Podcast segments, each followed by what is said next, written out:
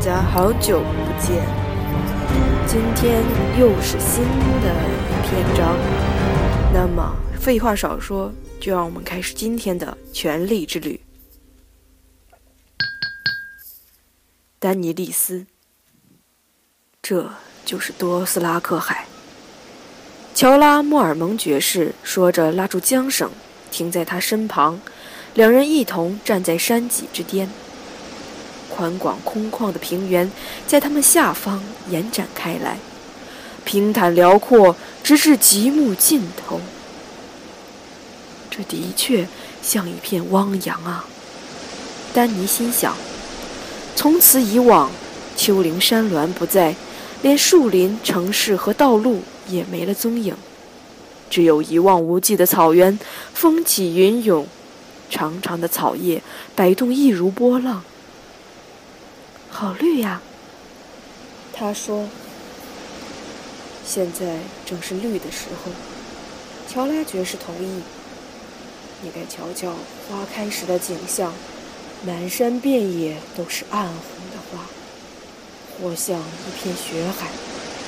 等旱季一到，整个世界又变成青铜色。这还只是赫拉纳草的颜色，孩子。不包括其他几百种草，有的黄得像柠檬，有的暗得如靛紫，还有蓝色和橙色的，以及彩虹色斑的草。在亚夏彼方的阴影之地，据说还有一片鬼草海。那草长得比安坐马上的人还高，茎干白得像白梨。这种草会杀死其余的草。然后，在暗处借由被诅咒的灵魂发光。多斯拉克人认为，有朝一日，鬼草会占据全世界，到那时，一切的生命便将结束。丹尼听了不禁颤抖。别说了，他说：“这里好漂亮，我不想谈跟死亡有关的事。”如你所愿，卡里西。乔拉爵士恭敬地说：“他听见响动，便回头看去。他和穆尔蒙先前已把队伍远远抛在后面。这会儿，其他人正陆续登上山岗。女仆伊利和他卡斯里的年轻弓箭手们行动矫健的像半人马，但伍塞里斯还很不适应短马蹬和平马鞍。”哥哥在这里十分不快活，他根本就不该来的。伊利里欧总督力劝他留在潘托斯，甚至愿意慷慨地提供自己的一栋宅院给他住，但韦塞里斯偏不听，他要跟着卓哥，直到对方履行约定，给他那顶王冠为止。他要是敢骗我，我就让他知道。唤醒睡龙之怒是什么滋味？维塞里斯把手放在那把借来的剑上，如此发誓。伊利里欧听了，眨眨眼，祝福他一切顺遂。丹尼此刻一点儿也不想关心哥哥的满腹牢骚。这是个完美的好日子，一只猎鹰高高在上，盘旋于深蓝天际，草海波荡。随着阵阵徐风轻叹，朝他的脸送来丝丝暖意。丹尼只觉心情平静祥和，他绝不让韦塞里斯破坏自己的好兴致。停下来，丹尼告诉乔拉爵士，叫他们全部停下来，告诉他们这是我的命令。骑士微微一笑，乔拉爵士算不上俊美。他生着公牛般的脖子和肩膀，手臂和胸膛上长满粗厚的黑毛，头上反而寸草不生。但他的微笑总能让丹尼宽心。丹尼丽斯，你说话越来越有公主的味道了。不是公主，丹尼说，是卡利西。说完，他调转马头，独自奔下山岗。坡路陡峭，遍地岩石，但丹尼毫不畏惧，驰骋的快意和危险使他心花怒放。维赛里斯从小就口口声声说她是个公主，但直到他骑上小银马，丹尼里斯·塔格利安才觉得此话成了真。起初一切都不顺利，卡拉萨在婚礼数日清晨便拔营动身，朝东边的维斯多斯拉克出发。才到第三天，丹尼就觉得自己半死不活，连日坐在马鞍上，导致他的臀部伤痕累累，血流不止，大腿久经摩擦脱皮的厉害，双手则被缰绳磨起了水泡，两脚和背部的肌肉疼得他连坐都坐不直。天黑之后，他需要靠女仆帮助方能下马。夜里，他也不得安宁。白天骑马时，诸葛卡奥和结婚当天一样，对他不理不睬；晚上则和手下战士及血盟卫们喝酒赛马，观赏女人跳舞，男人拼杀。在他生活的这个部分，丹尼毫无地位可言。他往往独自用餐，顶多有乔拉爵士及哥哥相伴，然后哭着入睡。但每晚天将破晓。卓格会到他的帐篷，在黑暗中叫醒他，然后无情地骑他，一如其他的战马。依照多斯拉克习俗，他总是从后面上。因此，丹尼非常感激，因为这样一来，夫君便不会见到他泪流满面的模样。他也可以用枕头来遮掩自己痛苦的喊叫。完事之后，他两眼一闭。便轻声打起呼来，丹尼则浑身是伤地躺在旁边，痛得难以成眠。日复一日，夜复一夜，直到丹尼清楚地知道自己一刻也无法再忍受下去。某天晚上，他决定宁可自杀，也不愿继续苟且偷生。然而，就在那天夜里，他睡觉的时候。却又做了那个有关于龙的梦。这次没有维赛里斯，只有他和巨龙。他的鳞片如暗夜般墨黑，上面血迹湿滑，那是他的血。但你发现，他的眼睛是两个熔岩火池。他张开口，烈焰从中激射而出。他在朝自己唱歌。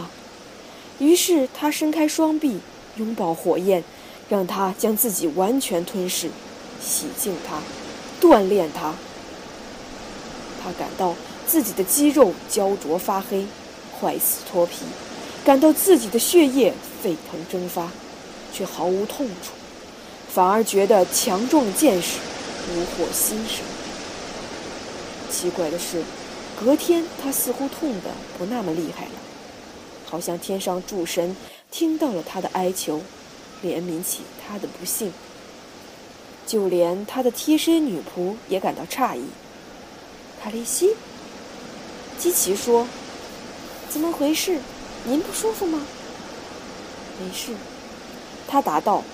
随后，他来到伊利里欧在婚礼上送给他的龙蛋旁边，伸手摸摸其中最大的一颗，手指轻轻划过蛋壳。既黑且红，他想，和我梦中的龙一样。石头在他指下变得异样的温暖。这是他的错觉吗？他不安地抽回手。从那一刻起，一天比一天顺利。他的双腿强壮了起来，水泡破了，手也长出老茧。他柔软的大腿变得结实，像皮革般弯曲自如。卡奥命令女仆伊利教导丹尼多斯拉克马术，但小银马才是他真正的老师。小银马似乎知悉他的心情，似乎与他心有灵犀。随着日子过去，丹尼骑在马上越来越自如。多斯拉克人是个严酷无情的民族，按他们的习俗，从不为动物取名字，所以丹尼只把它当做自己的小银马。虽然他从没有这么爱过一样东西。当骑马不再是种折磨，丹尼开始注意到身边这片土地的美。他跟卓哥和他的雪门卫一起骑在了卡拉萨最前面，所以眼前的一切都是充满生机，未经滋扰。紧跟在后的大队人马会践踏土地，把河水弄得浑浊不堪，扬起呛人灰尘。但出现在他们面前的永远是如茵绿野。他们越过高低起伏的诺夫斯丘陵，行经梯田和村庄，居民在灰泥砌成的院墙上不安地看着他们。他们涉过三条宽广平静的河流，第四条则是一道狭窄湍急、河床险恶的江川。他们在一座高耸的蓝色瀑布旁扎营，随后绕过一座广大死城的残垣断壁。相传鬼魂。仍哭嚎于焦黑的大理石柱间。他们起初在与多斯拉克弓箭一样笔直的瓦利利亚千年古道上奔驰，之后又花了足足半个月，才穿过金叶高盖头顶、树干宽如城门的科霍尔森林。森林里栖息着大麋鹿和花斑虎，还有生着银白毛皮和紫色大眼的狐猴。但只要卡拉萨一出现，他们便纷纷四散奔逃。结果丹尼什么也没瞧仔细。此时他先前的伤痛已经变成了回忆。长途跋涉之后，他仍旧酸疼，却有种苦中带甜的意蕴。每天清晨，他都跃跃欲试地跳上马鞍，迫不及待地想见识更多奇观。他甚至也开始在夜里寻求欢愉。当卓哥占有他时，他虽然还是会叫出声，却不总是因为痛苦。山岗下，又高又软的草把他包围。丹尼减缓速度，驱策小马跑入平原，让自己愉快地淹没在绿浪之中。在卡拉萨里，他无法独处。虽然卓格卡奥入夜之后才会来找他，但他的女仆会为他张罗餐点，帮他沐浴，睡在他帐门外。卓格的血门卫以及他自己的卡斯布众，也总是离他不远。而哥哥，不论日夜都是个讨厌的阴影。此刻，丹尼又听见他在山脊上对乔拉爵士大吼，尖锐的声音里透着怒意。他决定不加理会。继续向前骑去，沉浸在多斯拉克海底。绿浪将它完全吞没，空气里充满了青草和泥土的芬芳，混杂着马臊味儿、汗味儿，以及它发油的气息。多斯拉克的气息，他们才是这里土生土长的主人。丹尼开心地笑了，深深地呼吸着这一切。他突然有股冲动。只想踩踩脚下的土地，在厚实的黑土壤里动动脚趾。于是他翻身下马，任野马去吃草，然后脱下脚上长靴。韦塞里斯像一阵夏季暴风般突然冲到他身边，死命扯住缰绳。马痛得前脚高举。你好大的胆子！他朝他尖叫：“你竟敢命令我！命令我！”他自马背一跃而下，着地时摔了一跤。他满脸通红，挣扎着站起来，然后一把抓住他，猛力乱摇。你别忘了，你是谁？也不瞧瞧自己，瞧你现在什么德行！丹尼不用瞧便知，他赤着双脚，涂了发油，身上穿的是做结婚礼物的多斯拉克皮衣和彩绘背心。他看起来就像属于这里的人，反观韦塞里斯，却穿着城里人的丝衣和环甲，浑身脏兮兮。他尖叫个没完：“不准你对真龙之子频指气使！你懂不懂？我可是七国之君，这马王的小贱货没资格命令我！你听见了没有？”他的手伸进他的背心。手指用力地掐住他的胸乳。你听见了没有？丹尼用手推开他。维塞里斯瞪着他。淡紫色的眸子里充满了难以置信的神情。他从来没有顶撞过他，从来没有反抗过他。他气得五官扭曲，他心里很清楚，这下他会好好折磨他。鞭子发出暴雷般的声响，卷住韦塞里斯的喉咙，往后猛拉。他震惊无比地扑倒在草丛里，无法呼吸。众位多斯拉克骑手看着他拼命挣扎，一齐朝他发出嘘声。出鞭的是年轻的乔格，他厉声喝问了一句，丹尼听不懂。好在这时，伊利、乔拉爵士以及他其他的卡斯成员都已赶到。卡利西，乔格问您是否要他死？伊利道：“不。”丹尼回答：“不要。”这话乔格听得懂。有人喊了一句。其他多斯拉克人纷纷大笑。伊利告诉他：“奎洛认为您应该割他一只耳朵，给他一个教训。”哥哥跪在地上，手指抠住皮鞭，呼吸困难，发出难以分辨的嘶喊。鞭子紧紧勒住了他的喉咙。他们说：“我不希望他受伤害。”丹尼说。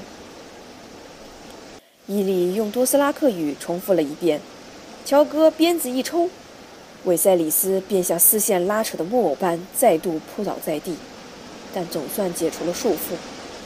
他下巴下面有一道又深又细的血痕。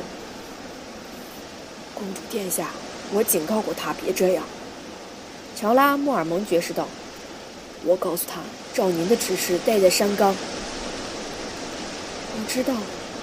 丹尼边看韦塞里斯边回答：“他躺在地上，大声吸气，满脸通红，抽抽噎噎，十足的可怜虫模样。他一直都是条可怜虫，为何他到现在才发觉？他心里的恐惧顿时化为乌有。把兹娜带走。”他命令乔拉爵士。韦塞里斯张大嘴巴看着他，不敢相信他所听到的话。就连丹尼自己也不太相信他正说的话语。他说：“让我哥哥跟在我们后面，走路回卡拉萨吧。”对多斯拉克人来说，不骑马的人根本就不配当人，地位最为低贱，毫无荣誉与自尊可言。让大家都看看，他究竟是什么样的！不要！维塞里斯尖叫。他转向乔拉爵士，用其他人听不懂的通用语苦苦哀求：“莫尔蒙，帮我打他！你的国王命令你打他，把这些多斯拉克走狗给我杀光，教训教训他！”被放逐的骑士看着光着脚丫、指尖都是泥污、头发涂了香油的丹尼，再看看身穿丝衣、佩戴宝剑的哥哥。丹尼从他脸上读出了决定。哈里西，就让他走路吧。他说完，接过哥哥坐骑的缰绳，丹尼则重新跨上小银马。维塞里斯张大嘴看着他，重重地坐进尘土，直到他们，都保持着静默动也不动，眼神却怨毒无比。很快。他消失在高高的草浪之后。当见不到他时，丹尼又害怕起来。他找不到路了。他边骑边问乔拉爵士：“就算你哥哥那么盲目的人，也一定可以跟着我们留下的痕迹。”他回答：“他很骄傲，可能因为羞耻就不来了。”乔拉笑道。那他还有什么地方可去？就算他找不到卡拉萨，卡拉萨迟早也会找到他。孩子，想淹死在多斯拉克海里可不容易呢。丹尼觉得此话有理。卡拉萨好比一座移动的城市，但绝非盲目前进。主队前方必有斥候巡查，负责注意各种猎物和敌人踪迹。先驱部队则守护两翼，在这片多斯拉克人发源于斯的土地上，没有任何东西能逃过他们的注意。这片平原是他们的一部分，如今也是他的一部分。我刚打了他，他惊讶地说：“现在回想起来，仿佛是一场怪梦。”乔拉爵士，你觉得他回来的时候会不会很生气？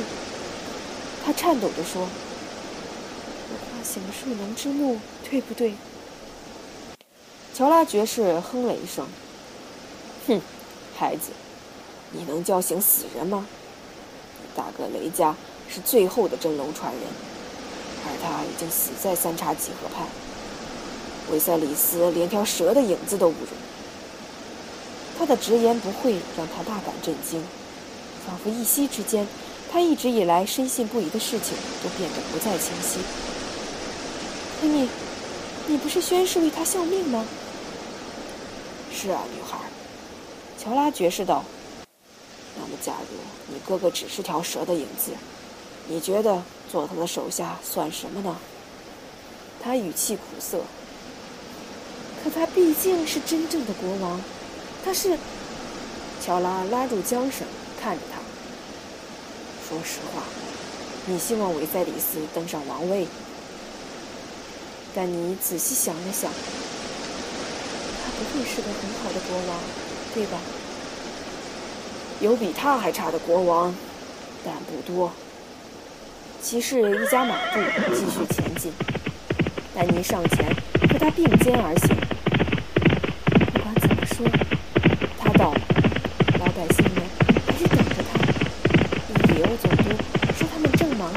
真龙旗帜，祈祷韦塞里斯早日率军渡海，解放他们。老百姓祈求的是风调雨顺、晴雨见，以及永不结束的下雨。乔拉爵士告诉他，只要他们能安居乐业，王公贵族要怎么玩权力游戏都没关系。他耸耸肩，只是他们从来没能如愿。丹尼静静地骑了一会儿，细细咀嚼他所说的话。老百姓居然不在乎统治他们的究竟是真龙天子还是篡夺叛逆，这和韦塞里斯说的一切都大相径庭啊！然而，他越想越觉得乔拉爵士所言不虚。那么，你会为何事祈祷呢，乔拉爵士？他问他。我只想回家。他的声音里带着浓浓的乡愁。我也是。他完全能体会这种感觉。乔拉爵士笑了。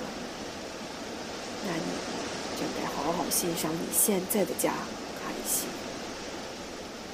丹尼放眼望去，眼中所见却非草原，而是军旅，是征服者伊耿建筑的雄伟宏堡。是他降生的龙石岛，在他脑海里，他们伴随着千万道熊熊火光，每扇窗户都在燃烧。在他脑海里，每一扇门都是红色。哥哥永远无法夺回七国。丹尼说，他发觉自己以前就知道，一辈子都知道，只是始终不让自己说出来。连窃窃私语也不肯。现在，他要大声说出来，让乔拉莫尔蒙，让全世界都听见。乔拉爵士忖度着他：“你认为他没办法？就算我父亲给他军队，他也没有统御的能力。”丹尼道：“他没有财产，唯一誓言追随他的骑士，把他贬得连蛇都不如。”波斯拉克人嘲笑他的脆弱，他永远没办法带我们回家。聪明的孩子，骑士微笑。我不再是小孩子了。他毅然决然地告诉他，跟着，脚跟夹紧马肚，催促引马快跑。他越骑越快，把乔拉、伊利和其他人远远地抛在后面。晚风满溢发间。夕阳红红的照在脸上，等他重回卡拉萨时，天色已经暗了下来。奴隶在一泓泉池畔为他搭起寝帐，他听见丘陵上草植宫殿里传来的说话声。他知道，当他和卡斯布众说起今天在草丛里发生的事，便会有无数的嘲笑传来。当维塞里斯一跛一跛地返回，营地里的男女老幼都会知道他是个走路的人。卡拉萨里是没有秘密的。丹尼把小银马交给奴仆照料，独自走进帐篷。私帐里凉爽而昏暗。当门在他身后关上，丹尼只见一缕红色夕阳射进来，映在他的龙蛋上。刹那间。他眼前闪过千万血红火星，他眨眨眼，火星却又都不见了。石头，他告诉自己，不过是石头罢了。龙族早已灭绝，就连莉莉里欧也这么说。他把掌心贴在那颗黑蛋上，手指轻柔地抚着蛋壳的曲线。石头暖烘烘的，甚至有点热。阳光，丹尼低语：“一定是阳光把他们晒热了。”他吩咐女仆为他准备沐浴。多利亚在帐外升起一炉火，伊利和基奇则合力从货运马匹处搬来大红铜澡盆，这也是件结婚礼物。等洗澡水烧得蒸腾，伊利便搀扶他进入浴盆，然后。自己也跟着爬进去。你们见过龙吗？他趁伊利帮他刷背，基奇替他冲掉头发里的沙尘时发问。他曾听说，龙最初来自东方，来自亚夏彼端的阴影之地和域海中岛群。或许有些龙现在还生存在那片荒蛮而诡异的土地上。卡利西，龙已经绝迹了。伊利说：“是啊。”基奇同意。好久好久以前就死光了。维塞里斯曾告诉他，塔格利安家最后的一条龙大约死于一个半世纪以前，当时是一梗三世统治时期，他因而被人称为龙祸。对丹尼而言，这似乎不是那么遥远的事。到处都一样，他失望地说。东方也是。当末日降临瓦雷利亚和永夏之地时，魔法也随之在西方崛起。魔咒加持的宝剑、预测天气的风雨歌诗，以及巨龙，通通都无法挽回。但丹尼总是听说东方的情形不同。据说狮身蝎尾兽仍旧出没于玉海列岛，蛇蜥也依然盘踞一地丛林。据说，银咒师、南巫和云空法师公然活跃于亚夏，树影士与雪巫共在夜阑人静时施行害人妖术。为什么不可能有龙存活呢？没有龙了，伊利说。勇者屠龙，因为龙是可怕的怪兽，大家都知道。大家都知道。基奇表示同意。有个奎尔斯商人跟我说，龙是从月亮里钻出来的。金发碧眼的多利亚一边在火炉上烘干毛巾，一边说：“基奇和伊利的年纪与丹尼差不多，他们都是在父亲的卡拉萨被卓哥毁灭时被抓来当了奴隶。多利亚年纪稍长，将近二十。伊利里欧总督是在里斯的一家妓院里找到他的。”丹尼好奇地转头，湿湿的银发飘扬在眼前。月亮来的。他告诉我，月亮是颗蛋。卡利西，这位李斯女孩道：“天上原本有两个月亮，但其中一个运行的太靠近太阳，受不住高温就爆炸了。成千上万只龙从中涌出，吸收了太阳的火焰。这就是为什么龙会吐火。”有朝一日，剩下的那个月亮也会亲吻太阳，然后也会爆炸，龙便将重返人间。两个多斯拉克女孩痴痴娇笑。你这个满头到头的傻奴隶！伊利说：“月亮才不是什么蛋，月亮是女神太阳的妻子，大家都知道。大家都知道。”基奇附和。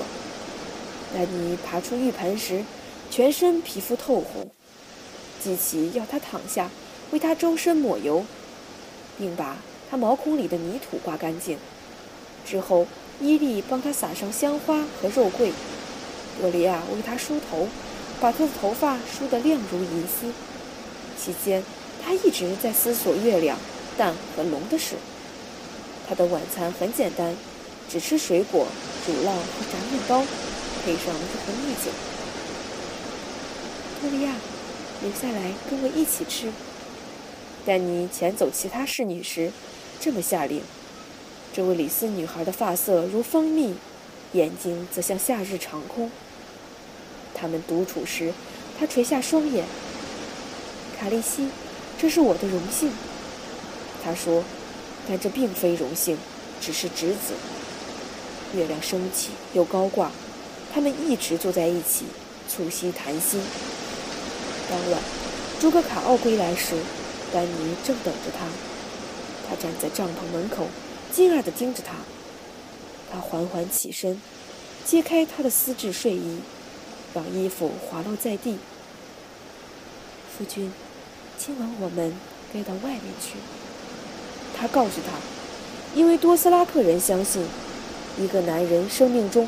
所有重要的事，都应该让宽敞的天地做见证。卓格卡奥跟着他走进月亮，发间的铃铛轻声作响。千丈树马之外有片柔软的草床，丹尼便把他带到这里。当他要把他转过去时，他伸手放在他的胸口。嗯，他说：“今晚我要看着你的脸。”在卡拉萨里没有隐私可言。丹尼一边为他宽衣解带，一边感觉众人落下的目光。他一边照着多利亚所说的去做，一边听见别人窃窃私语。对他来说，这都没什么。难道他不是卡利西吗？他只在乎他的目光。而当他骑到他身上时，在他的眼里，他看到了前所未见的萌动。他猛烈的骑他，一如骑自己的小银马。最后，当高潮来临，卓克卡奥喊了他的名字。在他们抵达多斯拉克海遥远的中心后，基奇轻抚丹尼微凸的腹部，说：“卡利西，你有身孕了。”我知道。丹尼告诉他，那天是他十四岁命名日。